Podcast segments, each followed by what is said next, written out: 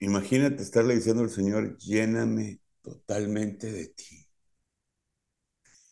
Imagínate por un instante que tú estás delante de Él, te olvidas de todas las preocupaciones, de dolores que traigas en el cuerpo, de reclamos, de cualquier cosa que tú traigas en tu vida, en tu ser.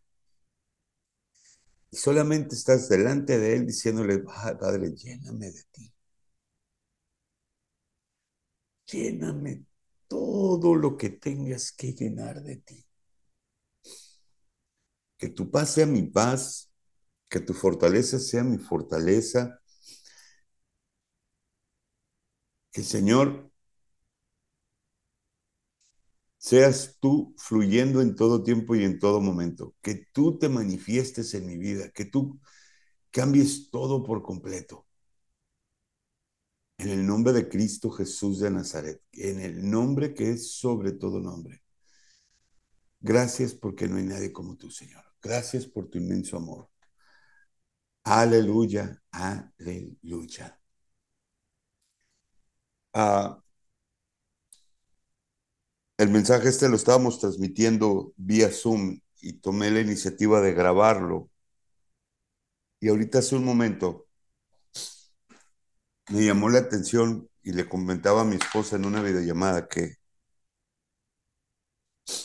hace dos días me lastimé muy feo la cintura. Y ahorita estaban mis padres aquí en Tucson y me puse a ayudarles a cargar unas cosas porque estaba, había unas cosas pesadas que poner en el carro y me pongo a ayudarles a subir las cosas y me vuelve a tronar la cintura. Al momento que ya ellos están yendo y yo estoy con todas mis cosas.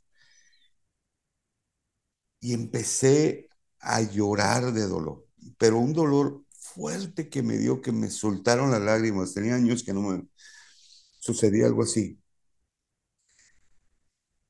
Y lo único que dije fue, Dios, ayúdame. Fue todo lo que pude hacer y decir. Y como si nada, ellos se subieron temprano al carro y se fueron. Entré en la casa, por tres minutos me senté y dije, híjole Dios, lléname, lléname de ti. Muchas veces nos preocupamos y nos angustiamos por todo lo que traemos o lo que estamos pasando. Y se nos olvida que en ese momento podemos decirle a Dios, lléname. Porque aún en, en aflicciones o en situaciones difíciles que pasamos o que enfrentamos, le podemos decir a Dios que nos llene, que nos sature de su amor, de su misericordia, de su gracia, de su favor, de absolutamente todo lo que Él tiene para nosotros. Pero depende de nosotros hasta dónde realmente le estamos dando el lugar a Él, hasta dónde nosotros estamos permitiendo que Él sea manifiesto en nosotros. Y este 2022 es un año incontenible. Incontenible porque este es un año, como lo hemos estado hablando y profetizando todo este año, es el año de construyendo la casa, de crear con cimientos eh, eh, todo lo que vivimos y lo que hacemos, en todos los aspectos y en todo nuestro esplendor. Dice la palabra de Dios en Juan capítulo 7, versículos 31, del, del versículo 37 al 39. Dice, en el último y gran día de la fiesta, Jesús se puso en pie y alzó la voz diciendo, si alguno tiene sed, venga a mí y beba. El que cree en mí, como dice la escritura, de su interior, de su interior correrán ríos de agua viva.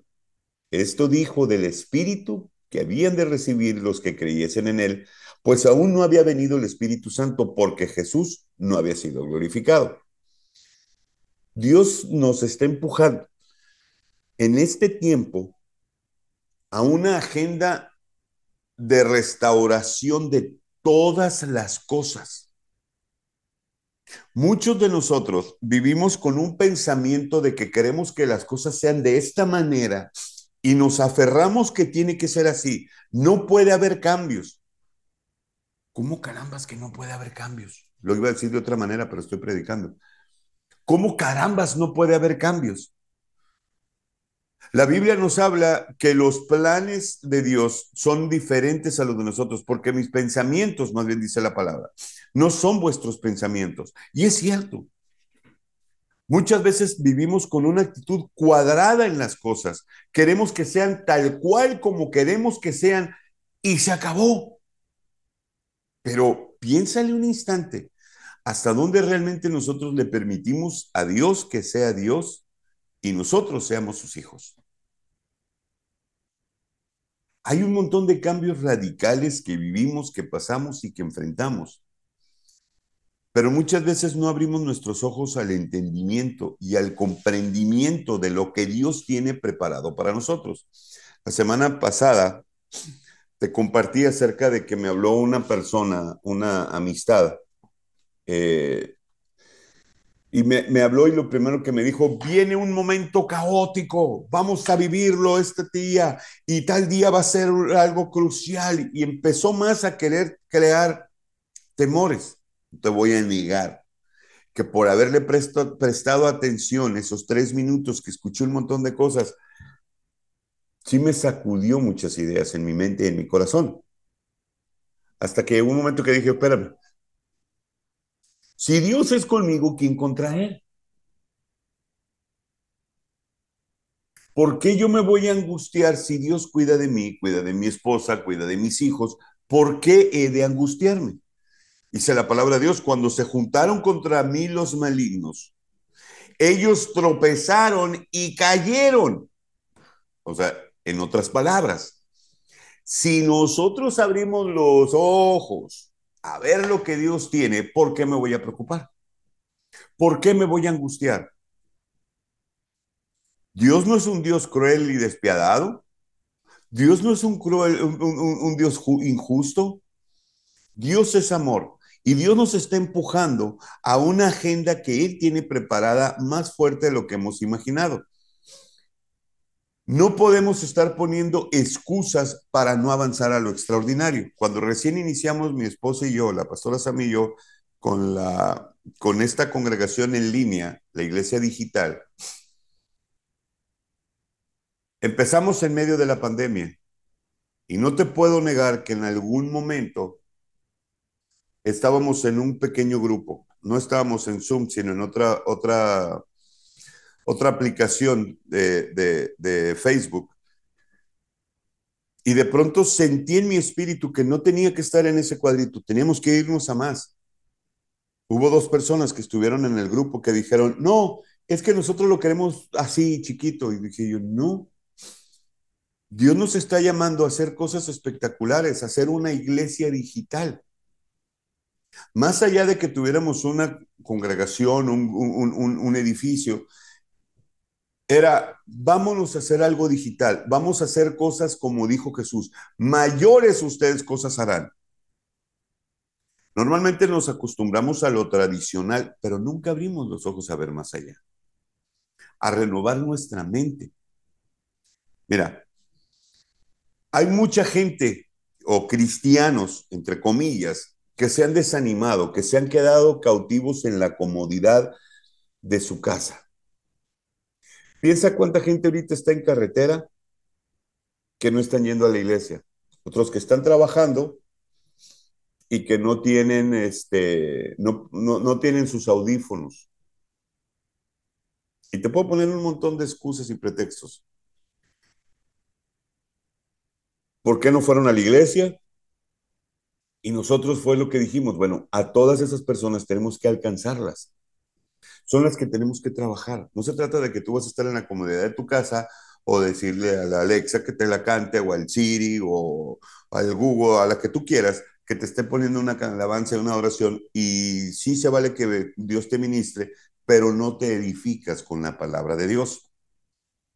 Desde la iglesia primitiva, en la iglesia primitiva, vemos a un Dios creativo que nos impulsa a hacer cosas nuevas. Ajá, ahí te va lo padre, ¿eh? Nos impulsa a hacer cosas diferentes, a sacarnos de la comodidad y nos empuja a niveles de fe donde vamos a ver su poder accionarse en la vida de nosotros. El conformismo siempre va a estar quieto como aquel, como aquel, este, como aquel paralítico que quería entrar al, al agua. Es que cada vez que llego no hay nadie que me cargue.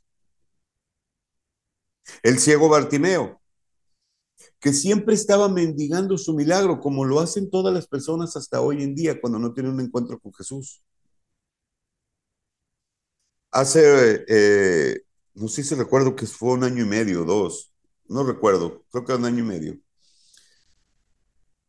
Eh, me tocó que había una señora en Cuba que necesitaba bautizarse, que se quería bautizar.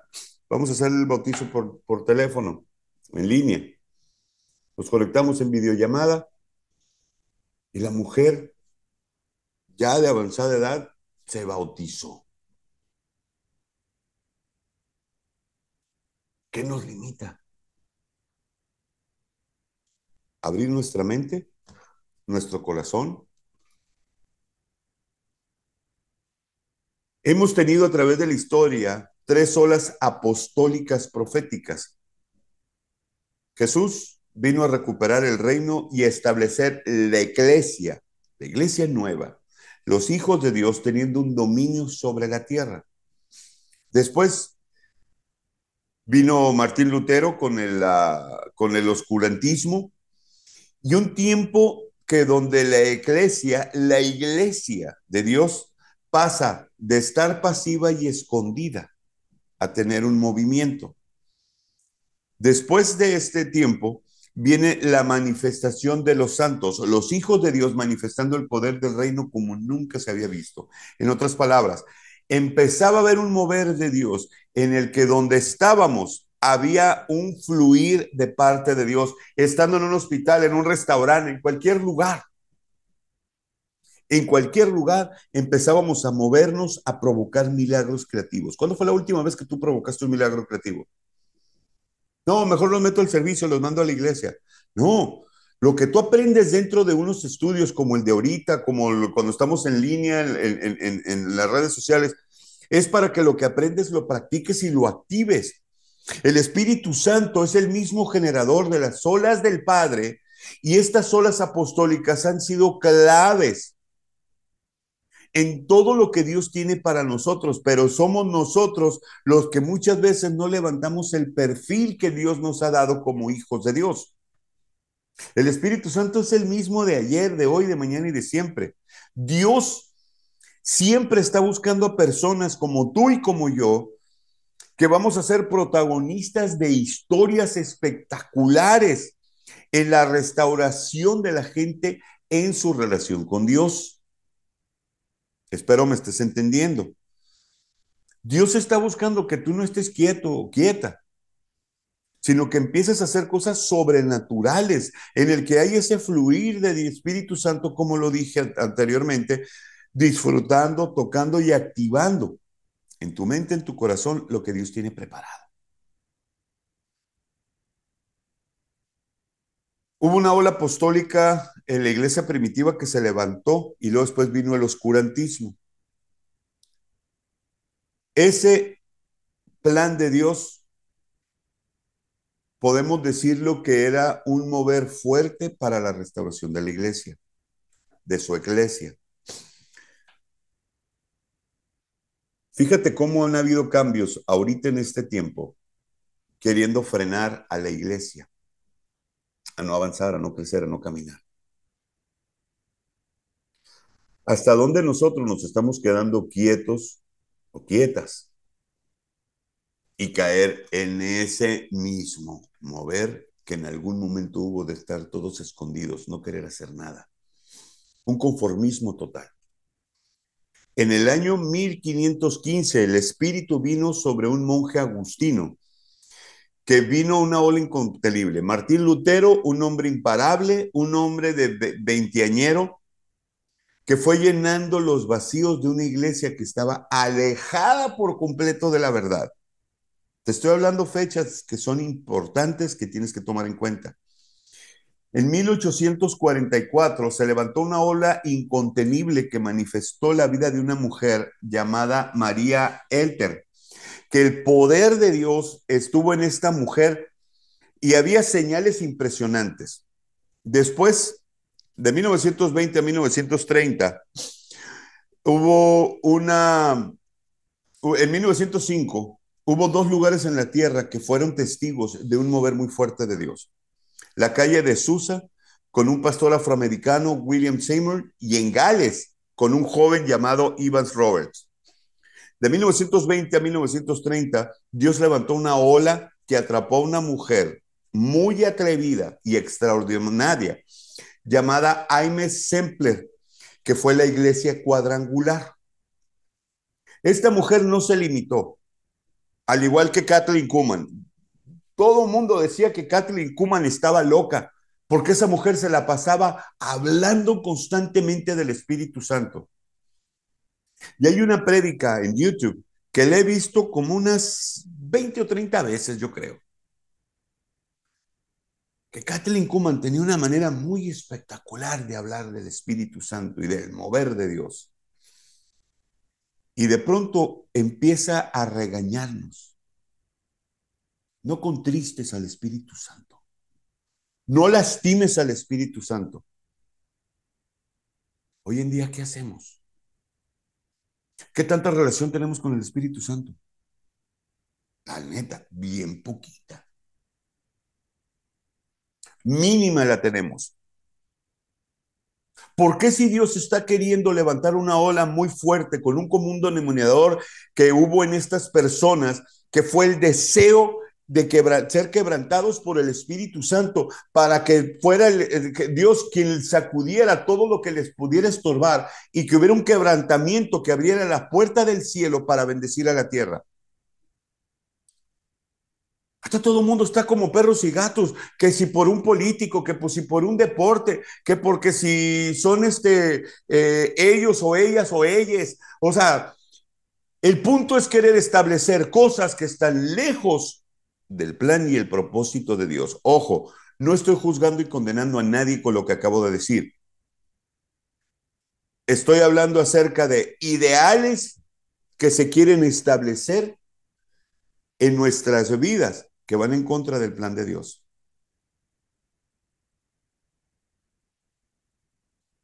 ¿Hasta dónde estamos llegando? ¿Cómo es posible que hoy en, hoy en día, acá en Estados Unidos, están queriendo pelear? Que existe una ley que si el niño o la niña quieren ser eh, hombre o mujer, quieren cambiar su, su identidad de sexo, se les respete dentro de las iglesias. Si tú como papá quieres permitirlo, que te lo eduquen a tus hijos con una manera errónea, adelante, te lo respeto. En mi casa, en mis hijos, con ellos no te metas. La responsabilidad es mía de yo inculcarle valores y principios a mis hijos para que sean personas de bien. No que le den rienda suelta al libertinaje, porque lamentablemente hoy en día se le da más lugar al libertinaje que valor y respeto a la libertad que tenemos. No tenemos un compromiso firme con Dios. No estamos queriendo hacer las cosas de una manera correcta. Mira, Esther la reina Esther, que está en la Biblia, fue una mujer valiente. Tenía, supo que iba a morir el pueblo de Israel, que iba a ser abatido. Y la mujer tomó la valentía de decir, si he de, parecer, de perecer, que perezca. No se limitó. Después viene Pablo, que dijo, para, mí el vivir es Cristo y el morir es ganancia. Y el famoso evangelista Evan Roberts dijo, quebrántame. En otras palabras, haz las cosas como tú quieras y no como yo quiero que sean. ¿Cuándo nos atrevemos a hacer o decir eso? Esta ola de atrapar Dios a aquellos que dicen, Señor, dóblame, quebrántame. Es algo que está sumamente necesario que acontezca en este tiempo. Es sumamente necesario e importante que haya ese mover, que haya ese cambio en nosotros. El apóstol Pablo, mira, primero me voy con David. David se quebró delante de Dios. El desierto no lo quebró. Saúl no lo quebró. El pecado tampoco lo pudo quebrar.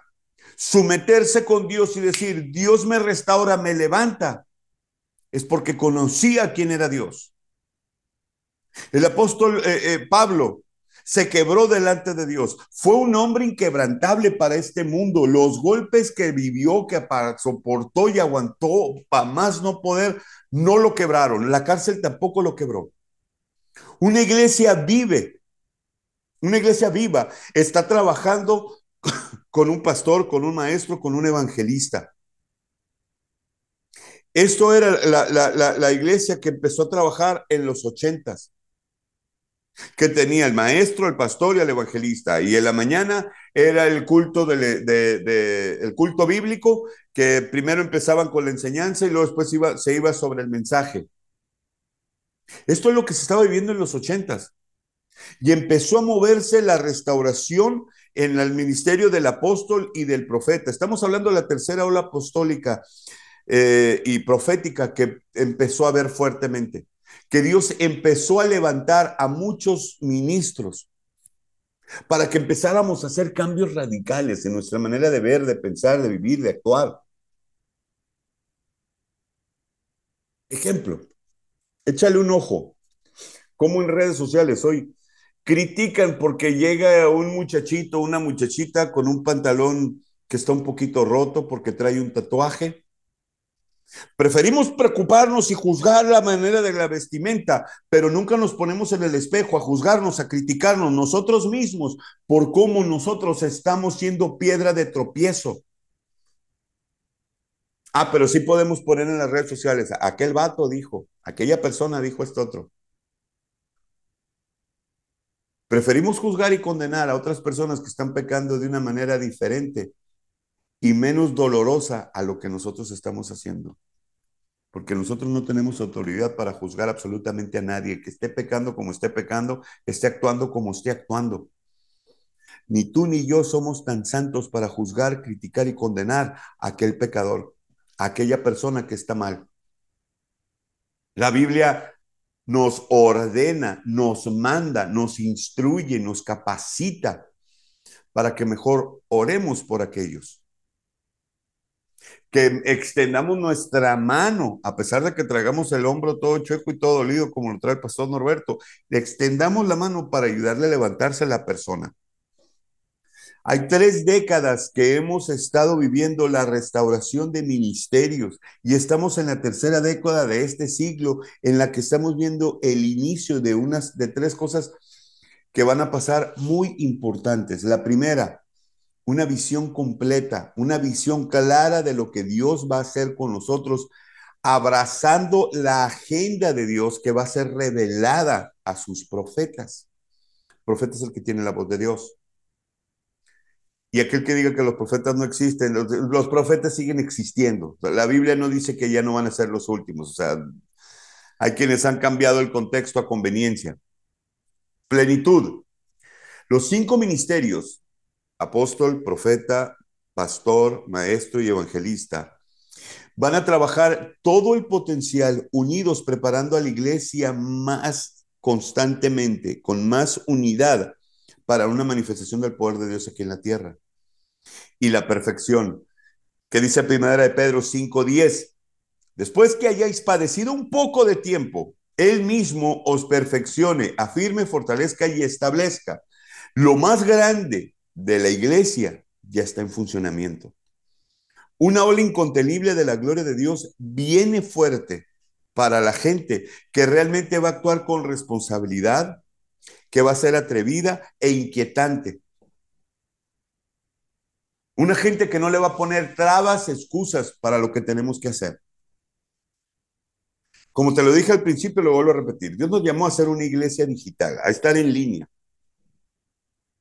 Si se empiezan a abrir los edificios como se abrió en Phoenix, es empezar a capacitar a las personas para que tengan sus reuniones, como hoy. Lamentablemente no pude estar presente por, por esta situación que pasé. Sin embargo, hubo alguien que estuvo al cargo para que estuviesen compartiendo. No hay limitantes en nuestra vida y en nuestro corazón que deba de haber. Al contrario, debe de haber un mover una y otra vez. Los discípulos que hacemos y que tenemos nosotros no es para que estén quietos, para que sean un monkey does, monkey do. O sea, que lo que estén haciendo unos y otros, estarlo repitiendo. Es tener la, la sagacidad de levantarnos. Mira, Elías saliendo de la cueva, el Señor lo regresa para que unja a tres personas para empezar una hora de gloria. Quiero que captes esto y estoy por terminar. Hazael, que significa Dios ha visto. Jehú, Jehová es, y Eliseo, el que restaura. Si te diste cuenta de algo, de algo muy importante, espero lo hayas captado antes de que te dé la explicación. Hazael, al que Dios ya le echó el ojo, ya lo apartó para algo poderoso. Y hay un Jehú que refleja a Jesús en todas sus acciones. Y seguramente Dios necesita de un restaurador como Eliseo a que traiga una transformación social. ¿Hasta dónde nosotros nos estamos levantando? Ezequiel capítulo 22 versículos 30 y 31 dice, y busqué entre ellos hombre que hiciese vallado y que se pusiese la brecha delante de mí a favor de la tierra, para que yo no la destruya, pero no lo hallé. Por tanto, derramé sobre ellos mi ira, con el ardor de mi ira los consumí, hice volver el camino de ellos sobre su propia cabeza, dice Jehová el Señor. ¿Te estás dando cuenta de la importancia de obedecer una tercera ola del mover de Dios? Que tenemos que dejar de estar jugando a los cristianitos, que tenemos que estar dejando jugar a la iglesita, tenemos que dejar de estar jugando con la fe, a estar siendo creyentes, sino ser activados. Tenemos que levantarnos y ser parte de esta agenda de Dios. Alguien decía, no, es que Cristo viene pronto, pero si viene Cristo, ¿a quién se va a llevar? ¿Ya estás preparado? ¿Ya estás preparada tú para eso? Por supuesto que no, nadie está preparado todavía. Vamos a la iglesia cuando nos pega la gana, hacemos las cosas como nos pega la gana. Pero Dios me perdona, Dios es amor. Sí, Dios nos perdona, pero la consecuencia y la acción de la consecuencia siempre nos va a alcanzar. Siempre nos va a alcanzar y nosotros tenemos que aprender a ponerle un alto a todas esas cosas. Tenemos que cambiar. Es tiempo de que empecemos a buscar la presencia de Dios. Ese es el primer paso. El segundo es estar dentro de la agenda de Dios, así como esos tres hombres que Elías ungió. Toma tu tiempo de ayuno, toma tu tiempo de oración, toma tu tiempo de lectura bíblica. Y no tienes que estarlo haciendo para que donde todos te estén viendo. los ojos de Dios están puestos en ti. Esos son los ojos que bastan. Los demás no.